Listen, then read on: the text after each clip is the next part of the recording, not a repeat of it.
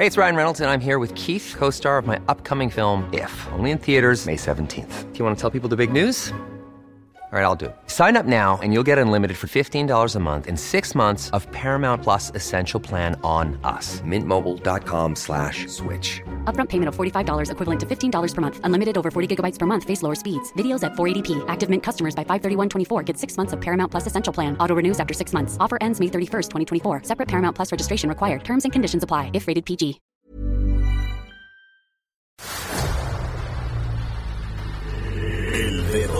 En la llaga. Había una vez un mundo en el que nadie creía. Un país de historias inexplicables. Una nación con personajes asombrosos. Santo Tomás tenía razón. Hay que ver para creer. El México increíble, las verdades que duelen, la voz de los que callan, el dedo en la llaga. Infórmate, diviértete, enójate y vuelve a empezar. El Heraldo Radio presenta El Dedo en la Llaga con Adriana Delgado.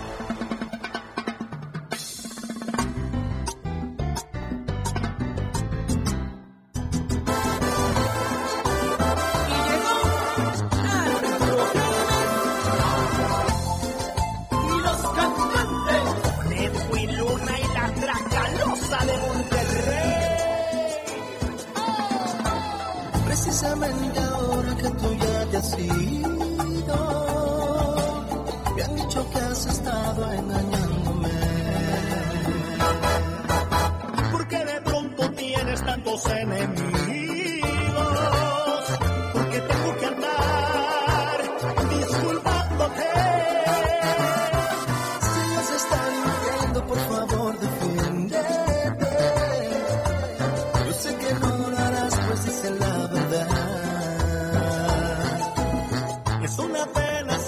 Seguirás doliéndome.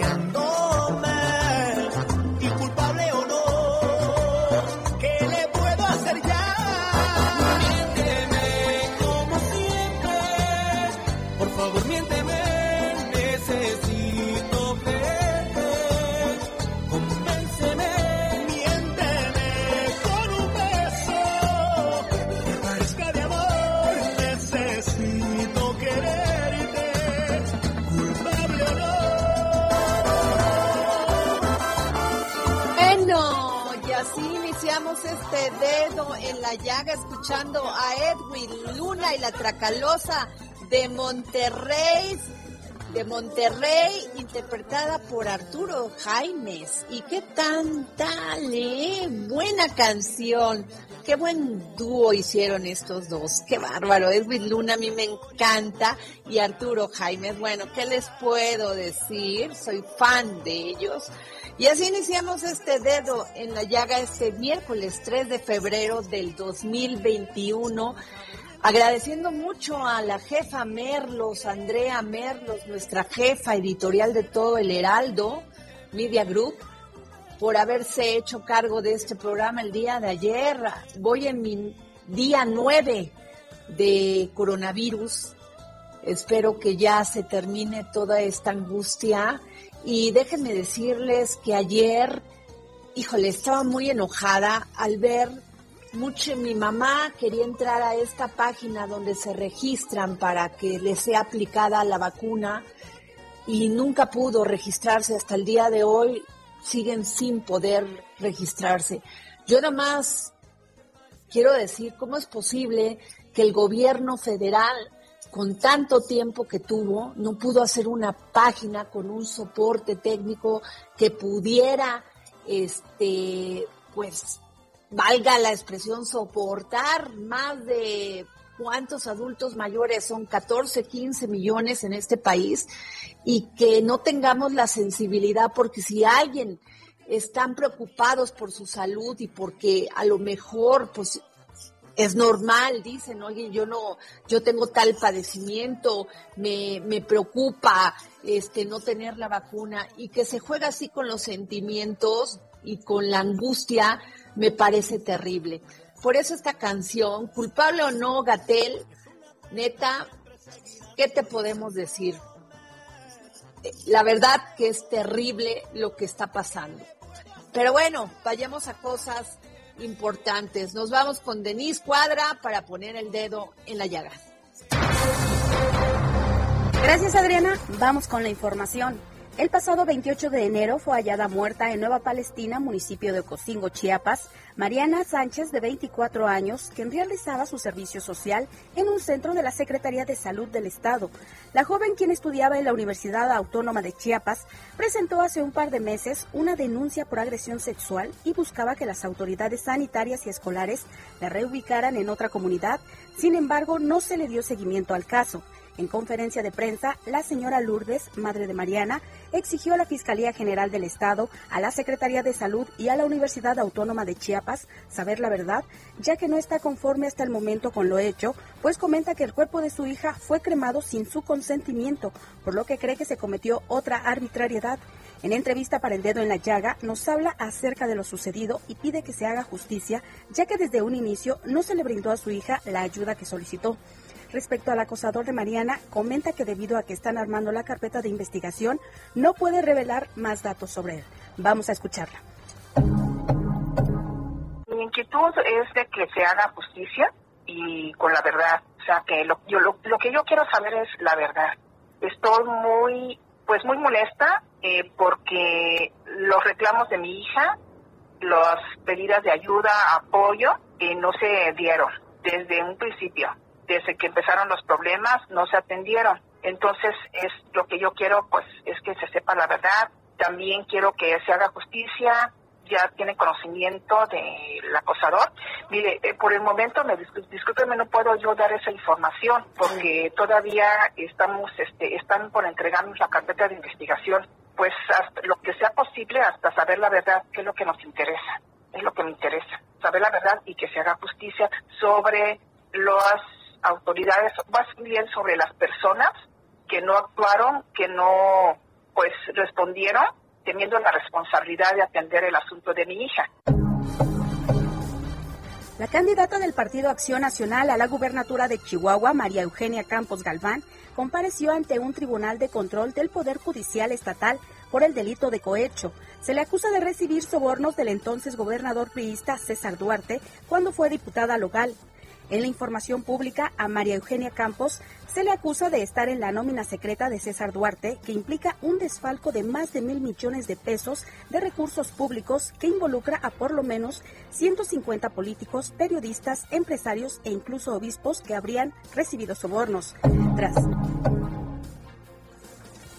el subsecretario de Prevención y Promoción de la Salud, Hugo López Gatel, anunció que habrá ajustes técnicos en la plataforma de registros de vacunación para adultos mayores y esta operará las 24 horas del día. Durante la conferencia de prensa matutina en Palacio Nacional, destacó que todas las personas recibirán el biológico más allá del orden de preregistro e incluso se valorará acudir a domicilios a vacunar a quienes tengan problemas de movilidad y por obvias razones las brigadas llegarán a los centros penitenciarios. Hizo también un llamado a la calma y aclaró que la eventual carencia de la clave CURP no será un obstáculo para ser beneficiado con el biológico porque las personas pueden generar el documento. Gracias, hasta aquí la información. Oigan, sí les quiero, no me, no me escuchó Denise cuando le estaba hablando. Qué terrible el caso de esta chica asesinada, porque, híjole, no solamente es la pandemia, sino lo más terrible también es que las mujeres no podamos salir a la calle, trabajar, ser, pues, tener, tener la libertad con la que, con la que la libertad que tenemos derecho sin que estemos pensando que nos van a matar la verdad, qué terrible. Ojalá las autoridades, y yo no quiero, es, o sea, no me imagino el dolor de la madre, ni o sea, no me lo imagino sufriendo ahorita y, todavía echando todo, todo su, pues, todo ese deseo por encontrar la verdad y que sean castigados. ¿Y por qué no hicieron casos cuando Mariana les, les, les pedía auxilio? De veras es terrible híjole, a veces tengo tanta fe en nuestro sistema de impartición de justicia y a veces se me va. Eh, como precisamente en estos casos. Terrible. Y luego también, Denise, te iba a comentar que a la candidata del PAN en Chihuahua le llamamos para saber su opinión y no nos contestó. ¿Es así?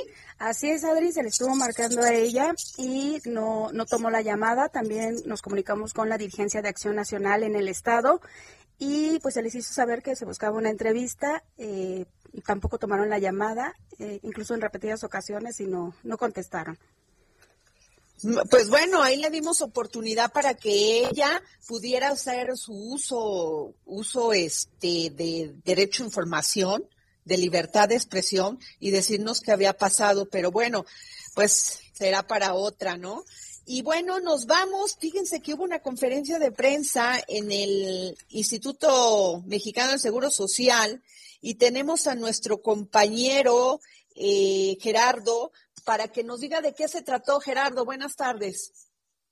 Muy buenas tardes, Adriana. El Instituto Mexicano del Seguro Social, el IMSS, emitió el fallo para contratar el servicio de arrendamiento de 816 ambulancias de traslado, esto para los próximos tres años y por un monto de hasta 1.410 millones de pesos.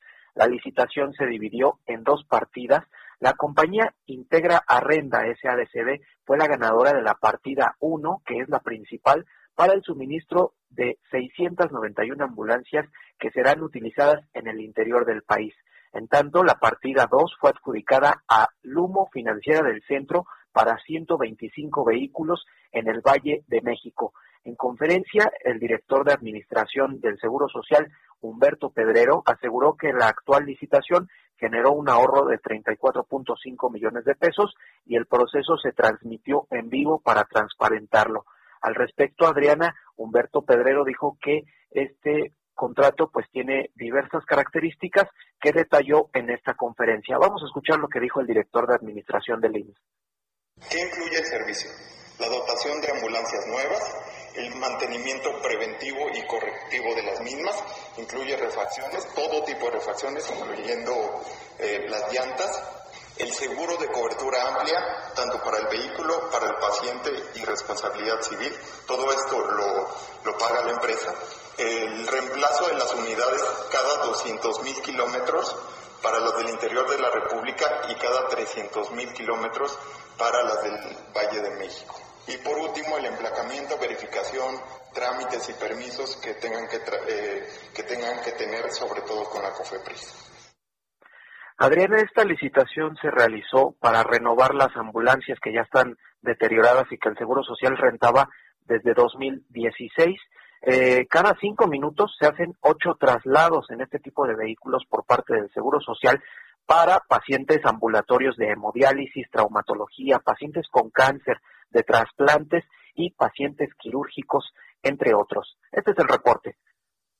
Muchas gracias, Gerardo. Sin duda muy importante, porque en esta, en este tema de pandemia, en estos momentos en los que nos encontramos, sin duda un, alguna contar con un buen, un buen servicio de ambulancia es importante. Gracias, Gerardo.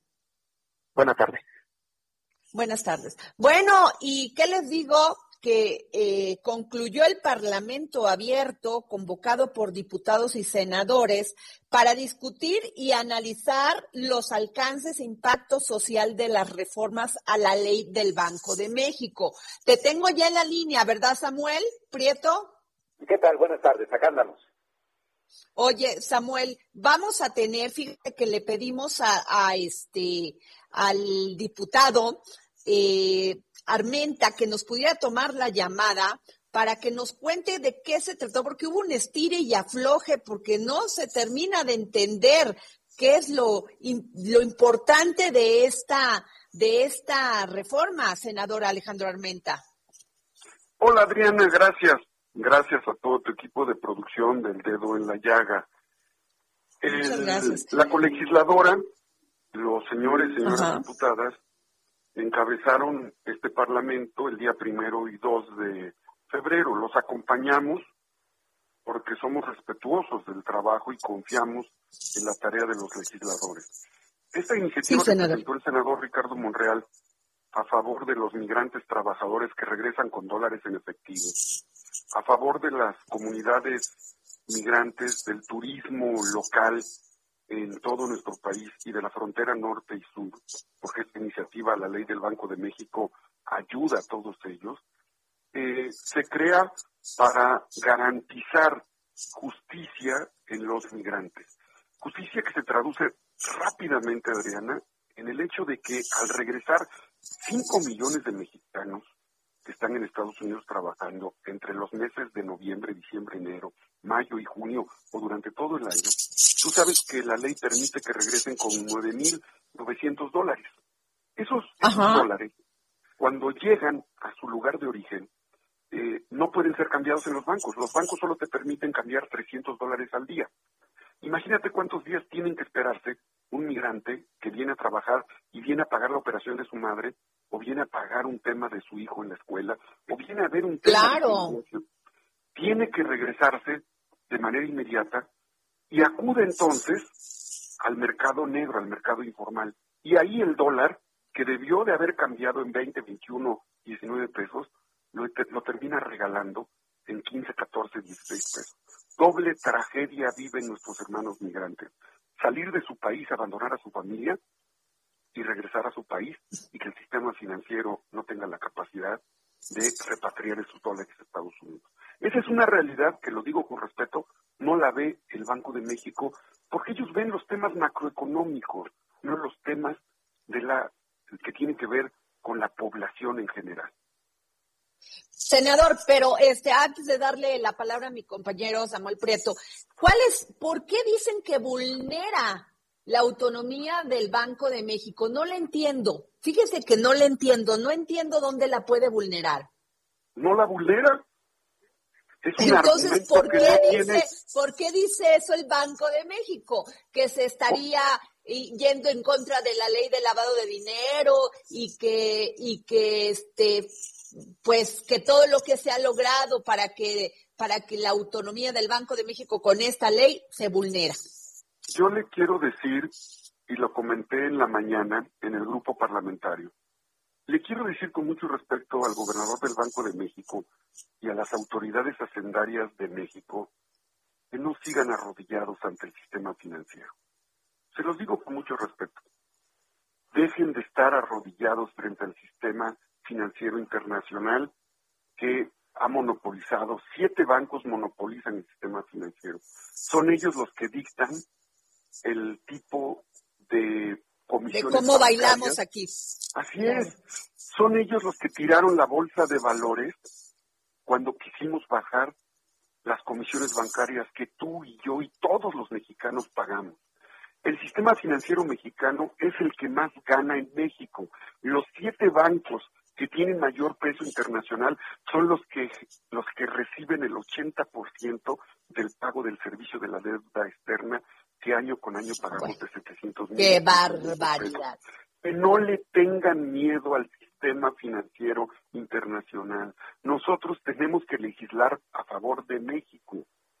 Ya eliminamos la facultad que tenía el presidente de la República en turno de condonar impuestos.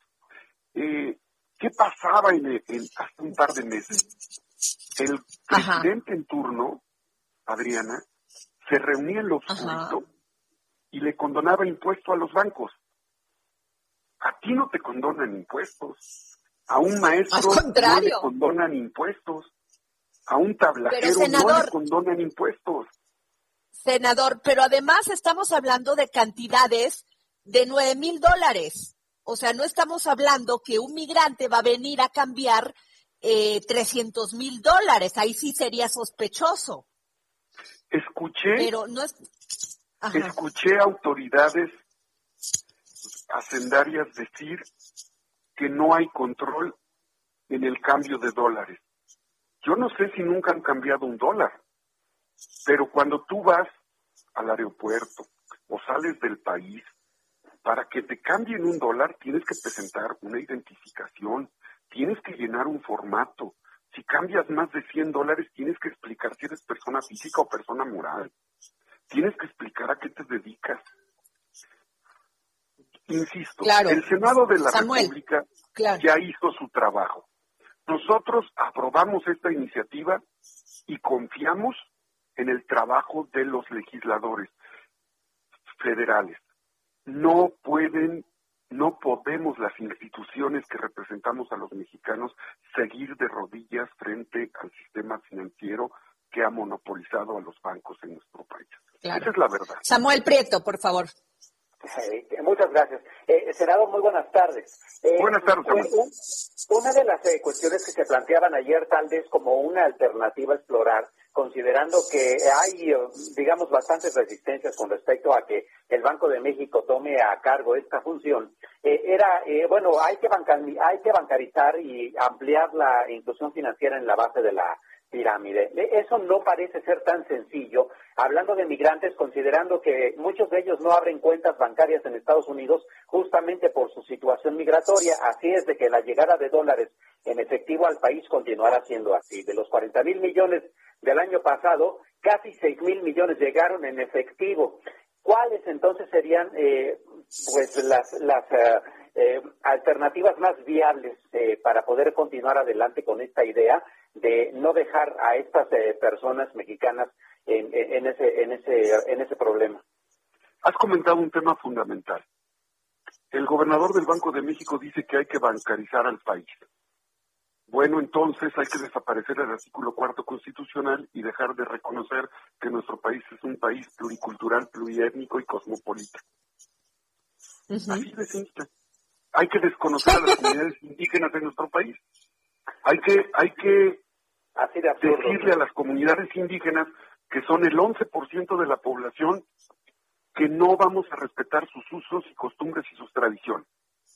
Y le vamos a decir entonces, en esa lógica insensible del, de los tecnócratas carvarianos del Banco de México, que le vamos a decir a las artesanas que todas las noches a partir de las seis de la tarde, 300 mujeres artesanas en la Plaza de la Paz, donde se firmaron los acuerdos de San Andrés entre el EZLN y el gobierno de la República, que van a vender sus artesanías de tela, que no pueden vender en efectivo ni pueden recibir efectivo en dólares. Y les vamos a decir que el Banco de México les va a regalar sus terminales bancarias para que pueda llegar el extranjero con una tarjeta y pueda introducir en el en la terminal bancaria que la artesana seguramente sabrá manejar, ¿verdad? Y que así van a hacer la compraventa de sus artesanías. Ese es el ese es el mundo ideal. Ajá. Es desconocimiento a la pluriculturalidad, es desconocimiento de la condición migrante. Pertenezco a una comunidad migrante, Izúcar de Matamoros. Se lo expliqué al gobernador del Banco de México con peras y manzanas le expliqué al gobernador del Banco de México y, por cierto, en el Parlamento, un investigador de la, de la Universidad Nacional Autónoma de México le comentó al gobernador del Banco de México que no es el 1% los recursos de remesas que llegan a México de manera efectiva. Él comentó que por lo menos es el 10 o el 14% que no se registra. El argumento que establece el gobernador del Banco de México es que ese dato del 99% es producto de una encuesta del INEGI. Una encuesta. No hay datos. la ignorancia o el desprecio a la comunidad migrante es lo que ha posicionado, lamentablemente, a esta nomenclatura de personajes que quiero decirles. Oiga, senador, como si Sí, y además le voy a decir como si los problemas de corrupción, de lavado de dinero, no se hubieran dado con estos grandes, con estas grandes corporaciones. O sea, son, son muchísimos y no estamos hablando de nueve mil dólares, sino hay casos de corrupción donde estuvieron este, involucrados los bancos que son de millones, de miles de dólares. Ahora, ¿por qué le sale más al pap, más papistas que el Papa? Oiga, eso que acabas de decir, Adriana, me lleva a un tema. ¿Por qué se quedó callado el Banco de México frente a la resolución que nos dice la COFESE de la manipulación de siete bancos respecto a la emisión de bonos de deuda en nuestro país? Miles de millones de pesos en ganancias obtuvieron los bancos ¿Dónde estuvo la voz del gobernador del Banco de México frente a, frente a ese saqueo? Y hoy sí se preocupa Pues por un tema que tiene que ver con los migrantes. Eso, eso. Senador Armenta, per- perdón que lo interrumpa, ya viene la guillotina y nos tenemos que ir. No se preocupe. Pero yo le quiero agradecer mucho porque hay que volver a hablar, porque está muy interesante que vayamos más a lo profundo. Tenemos que ir al origen. Nosotros estamos a favor de los migrantes, a favor del turismo y en contra del lavado de dinero. Lavado de dinero que ha permitido el gobierno del Banco de México con la colusión posible. Sigue a Adriana Delgado en su cuenta de Twitter. Arroba Adri Delgado Ruiz. Además, te invitamos a enviar tus opiniones y comentarios en texto o por mensaje de audio a través de WhatsApp al 55 2544 3334. Y si quieres escuchar El Dedo en la Llaga de El Heraldo Radio, en cualquier momento y donde quiera que te encuentres, descarga el podcast disponible en Spotify y iTunes. Sigue a Adriana Delgado en su cuenta de Twitter en arroba Adri Delgado Ruiz. Y envíanos tus comentarios vía WhatsApp al 55 25 44 33 34 o 55 25 02 21 04. Ruta 2021, la ruta hacia las elecciones, presenta. Estamos aquí al dedo en la llaga y tengo en la línea a mi querido compañero Alejandro Cacho. Alex, ¿cómo estás? Adrianita, primero soy tu amigo, primero. ¿Eh? querido amigo, compañero. Bueno, ¿qué te puedo decir, mi Alex? Sé que no la has tenido fácil últimamente, pero le has echado todas las ganas y has estado ahí donde debes de estar. Así es, así es. Ahí estamos y estamos este, trabajando también duro en esta ruta 2021 que se pone cada día más interesante. Y, pero nada más déjame hacer un paréntesis. En estos eh, momentos que tú mencionas, han estado mis amigos, ¿eh? Cosa que Qué se bueno, se pues. agradece. Y Qué ahí bueno, estás tú, por supuesto. ¿eh? Muchas gracias, querido Alex. Oye, Alex, pues a menos de cinco meses de elecciones del próximo domingo 6 de junio, las cuatro principales fuerzas políticas de Nuevo León ya definieron a sus candidatos para competir por la gubernatura.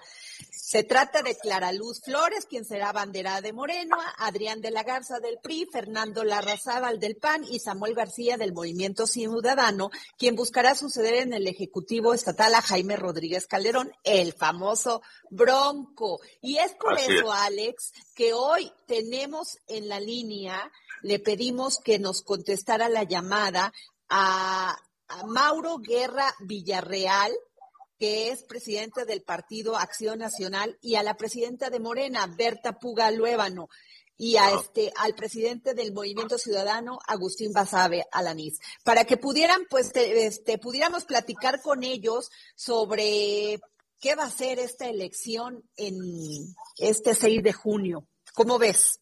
Pues muy interesante porque además este creo que todos están ya afilando sus armas para la que pinta para hacer pintaba al principio para hacer la, la, la elección única cerrada, pero no, ya son varias las que pintan para estar muy competitivas, pero esta de Nuevo León sin duda va a ser una de ellas. Oye, pues no.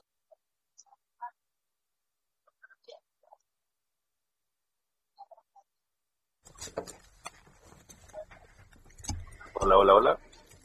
Alejandro Cacho, eh, Sí. buenas tardes. Te saluda Denise Cuadra. Fíjate que se nos acaba de ir eh, Adriana Delgado. Estamos tratando de Ah. retomar la llamada en unos momentos más. Ajá. Ya tenemos también en la línea telefónica a la dirigente de Morena. Eh, Ella es ella es Berta Puga. Y en unos momentos más también vamos a tener a de Acción Nacional. ¿Gustas hacerle alguna pregunta tú? Este, ¿A quién pues tenemos aquí, ¿no? ya? Por favor. Ale, por favor. Sí, este, me dicen Adriana que están los- ya los dirigentes de PAN y de Morena en la línea. No sé si nos escuchan bien. Buena tarde. Sí, buena tarde. Pues este, no sé cómo, cómo están bien. ¿Tú, Adrián, me escuchas? Yo ya te escucho, perdóneme, Ah, es que yo perfecto. estoy fuera eh, por ya, ya te escucho. Entonces tenemos en la línea a Mauro Guerra Villarreal y a Berta Puga Luébano. Muy buenas tardes. Sí, buenas tardes. Bueno, este Alex, pues si me permites empezar, yo empezaría favor, este, este es debate con el tema, con el, con, pues cuál es la, la opinión de la gestión, cómo termina el Bronco en su, pues en toda su gestión. Berta, por favor. Sí, sí, claro que sí. Eh, muchas gracias, Adriana. ¿Qué tal, Alejandro? Gusto en saludarlos y gusto estar aquí en- con ustedes en este programa. Este, pues, ¿cómo termina el gobernador? Pues, con una muy baja aprobación de la ciudadanía, ¿no? Le ha quedado mucho de ver al, al pueblo de, de Nuevo León y, bueno, pues, no ha cumplido en lo más mínimo todas las expectativas que la ciudadanía de Nuevo León tuvo, ¿no? Y bueno, pues se, se queda también con un pendiente, que no se nos olvide que, que no ha terminado por ahí el proceso eh, donde el tribunal determinó que hubo por ahí desvío de recursos para la elección del 2018, cuando eh, personal del gobierno estuvo recabando las firmas. Entonces, bueno, pues eso deja muy, pues muy malos antecedentes, ¿no? Para, para este gobierno.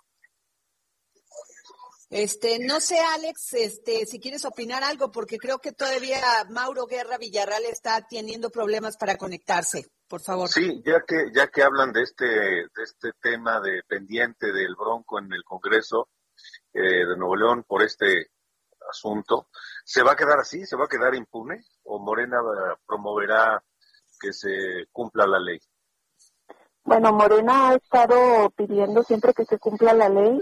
Eh, si recuerdan, por ahí nosotros en su momento inclusive le habíamos pedido a la a la Suprema Corte de Justicia que este pues que que revisara muy bien el asunto y que pues no era posible que se siguiera tolerando el desvío de, de recursos de nadie, ¿no?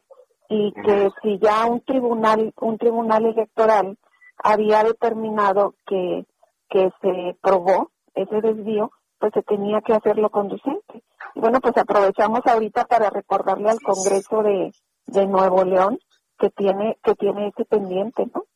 Ya resolvió la Corte, sin embargo, eh, la Corte no, no mencionó que se dejara impune, que tienen que seguir los procedimientos que ellos tengan marcados y se tiene que llegar, pues, a que eh, los daños al, al pueblo de Nuevo León. De este, tenemos en la línea ya a Mauro Guerra Villarreal, Alejandro. Este, don Mauro, muy buenas tardes, presidente de Partido Acción Nacional en Nuevo León. Hola, buenas tardes. Con el gusto de saludarlos. Y pues aprovechando un poco lo que está diciendo la, la presidenta, pues sí, la Corte dijo que cumplieran la ley, no que se tomara el castigo que un precandidato, hoy candidato a la gobernatura del Estado de Nuevo León, quería hacer para su propaganda o su campaña política en torno a tratar de desestabilizar la pues al gobierno de Nuevo León.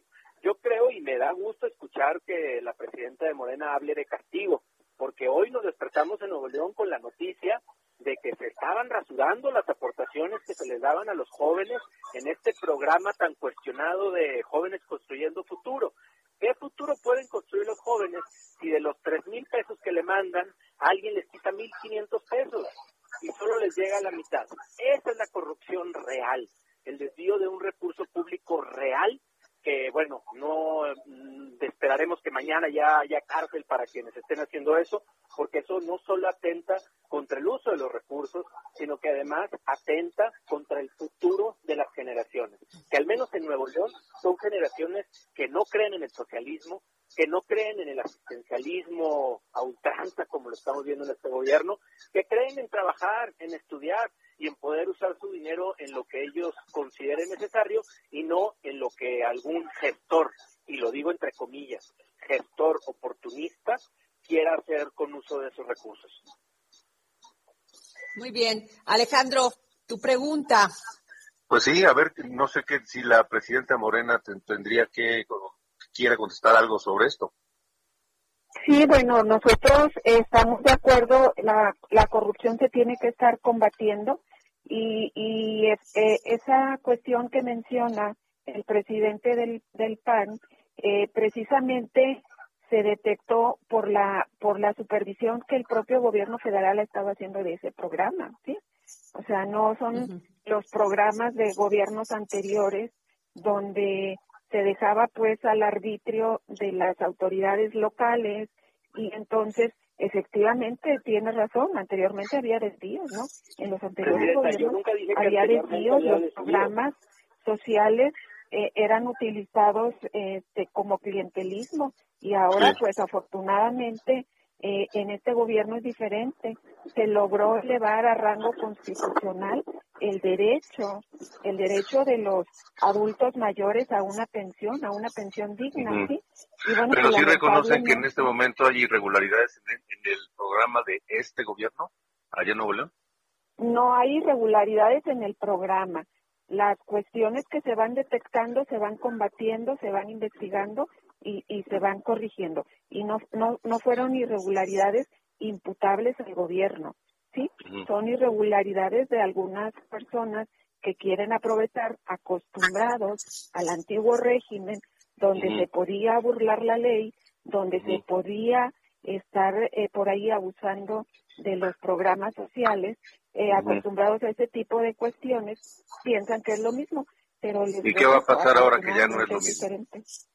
Ahora que ya no es lo mismo, pues se está combatiendo, le digo, eh, se ha elevado a rango constitucional el programa de los adultos mayores, que por cierto, eh, recordemos que Acción Nacional votó en contra, ¿verdad? De que se elevara a rango constitucional. déjeme comentarle. Mauro. Eso no fue algo que el gobierno detectó, lo detectó un medio de comunicación, un medio al cual el presidente acusa de conservador, de derecha, entonces, no es algo que detectó el gobierno, es algo que un medio de comunicación detectó. Los programas de los adultos mayores no tienen nada que ver con este programa de jóvenes por un futuro, de jóvenes por México. Yo lo que sí creo, y eso es lo importante que, que debemos de ver hoy, es que esa corrupción que hoy se dice que se castiga del pasado, no ha dado resultados en la cárcel a funcionarios públicos. Muchos de esos funcionarios que, se, que, que pudieran haber participado en programas de gobiernos del anterior eh, gobierno de Enrique Peña Nieto, muchos trabajan hoy en, en, el gobierno de la cuarta transformación. Entonces, realmente no se está combatiendo. Y con elevar a cargo constitucional no se resuelve la corrupción. Lo único que genera es que no podamos hacer programas o políticas públicas que se adecúen a la realidad del país, sino a la realidad del presidente lo que el presidente quiere y como el presidente quiere manejar. Y eso no lo vamos a permitir en el próximo Congreso de la Unión. Necesitamos diputados que defiendan a su Estado y no que defiendan al presidente.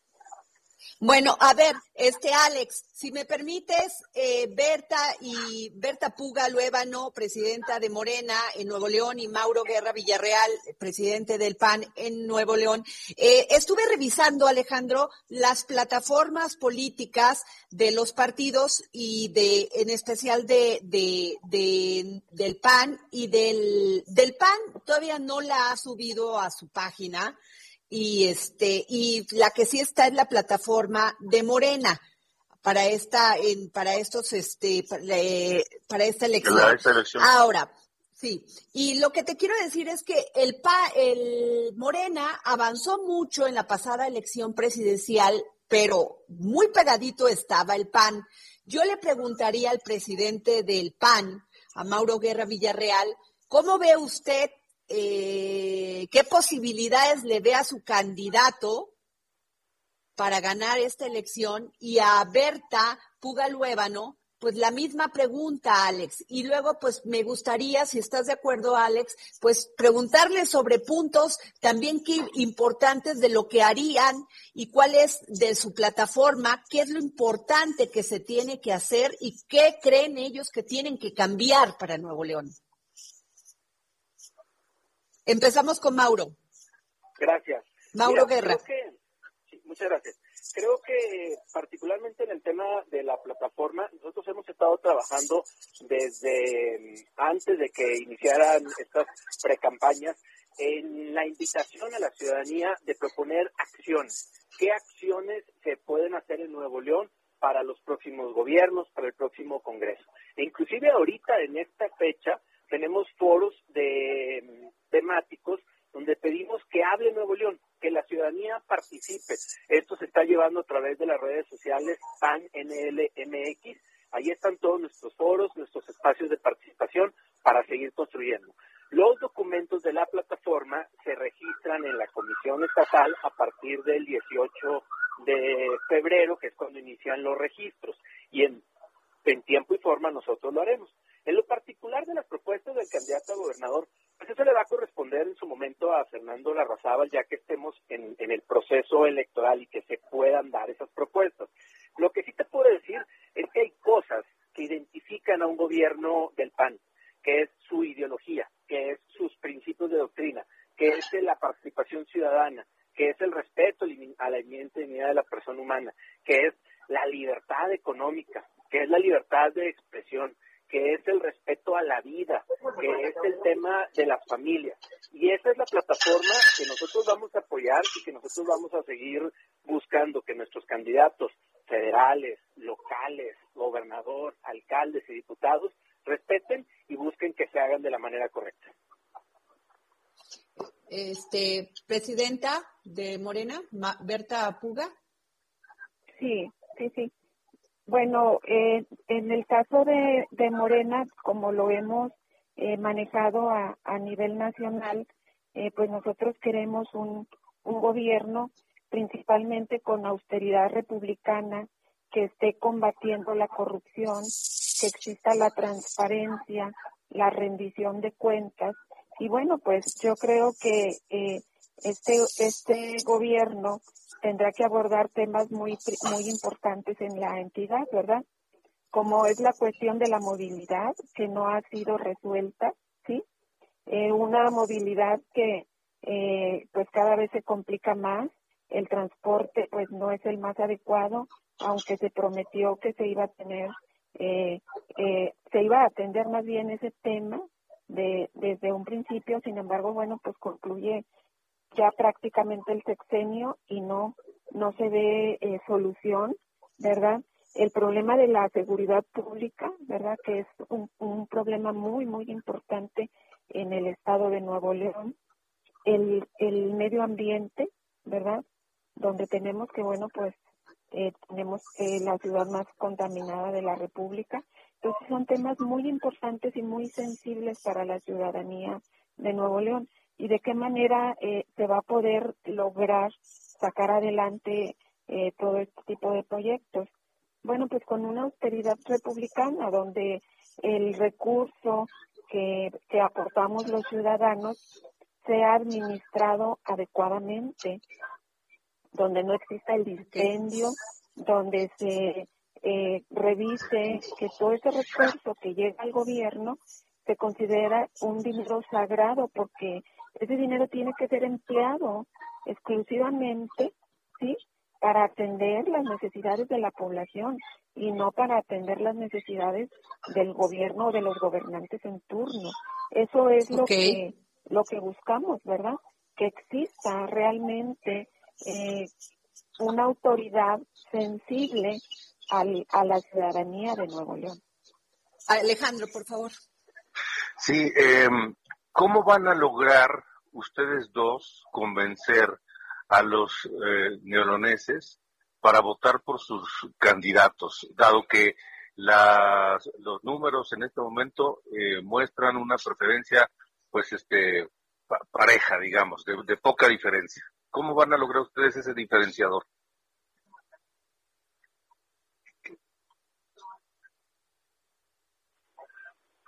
¿Sí me escucharon?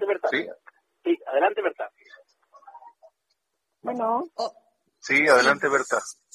Ah, ok, sí, es que pensé que seguíamos en el mismo orden.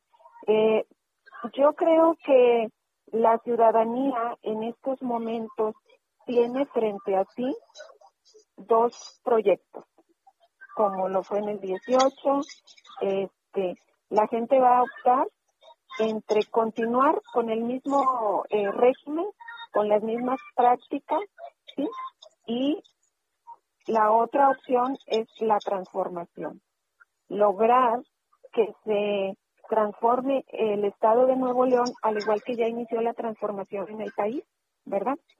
La ciudadanía va a valorar cuál es el eh, proyecto que va, que va a escoger.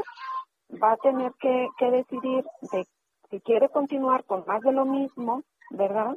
Con un viejo régimen eh, lleno de corrupción, con dispendio, donde la ciudadanía no importa, donde los intereses que se protegen son el de unos cuantos, o bien, si quieren que Nuevo León se inicie transformando el Estado y donde eh, tengamos un gobierno que tiene que ver por la ciudadanía, que combata realmente la corrupción, que sea un gobierno que emplee una austeridad, ¿verdad? Una austeridad republicana total y que el ciudadano sea eh, el punto importante, sí, y el gobernante vea por el bienestar de toda la población.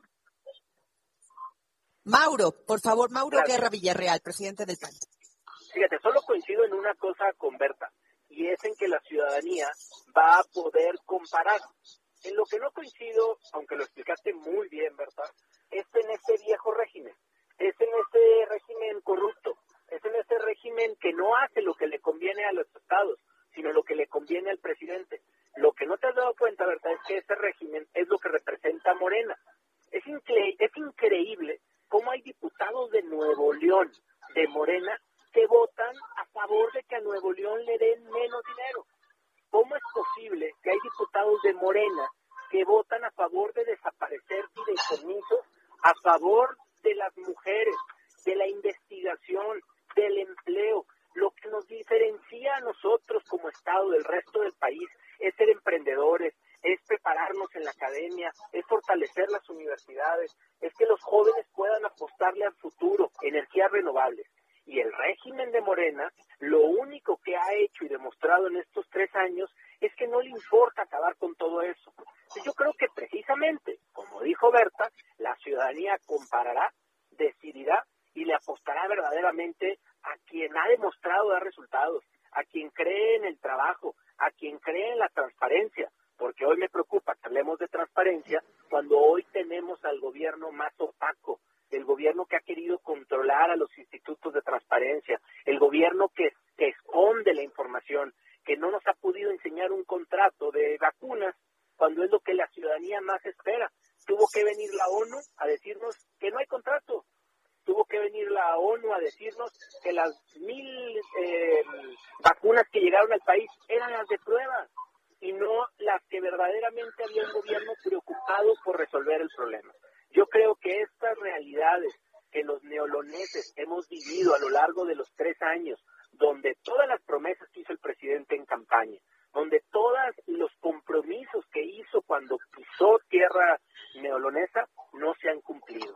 No se ha mandado el dinero para el metro, no se ha mandado el dinero para, para mejorar o para acomodar los penales, no se ha mandado el dinero que se comprometió y al día de hoy seguimos solos luchando al interior, cuidando las finanzas en los municipios y en el Estado para tratar de resolver los problemas. Entonces yo creo que esa diferencia que vea la ciudadanía entre el gobierno de, Morena a nivel federal y entre lo que verdaderamente somos los neoloneses es lo que hará la diferencia y ayudará a que votemos por un proyecto no al servicio del presidente, pero sí al servicio de Nuevo León.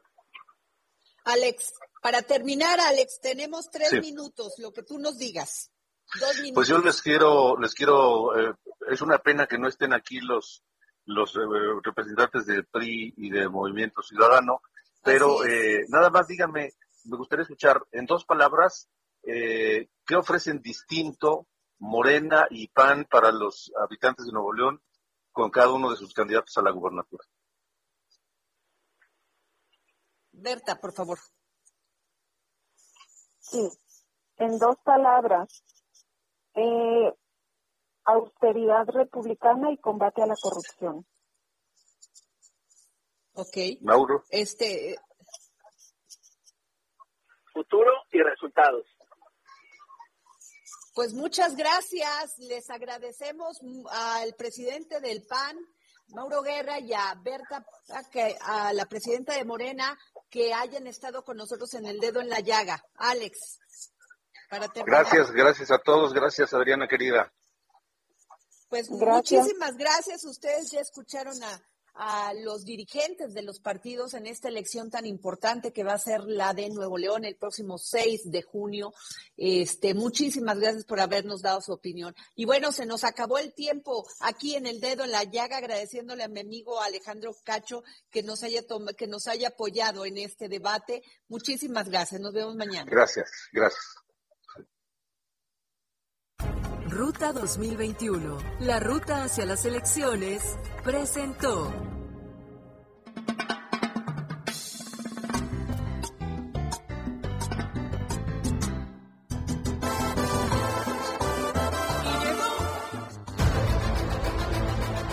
El Heraldo Radio presentó El Dedo en la Llaga con Adriana Delgado. Heraldo Radio, la HCL se comparte, se ve y ahora también se escucha. Planning for your next trip? Elevate your travel style with Quince. Quince has all the jet setting essentials you'll want for your next getaway, like European linen, premium luggage options, buttery soft Italian leather bags, and so much more. And it's all priced at 50 to 80% less than similar brands. Plus, Quince only works with factories that use safe and ethical manufacturing practices. Pack your bags with high-quality essentials you'll be wearing for vacations to come with Quince. Go to quince.com slash trip for free shipping and 365-day returns.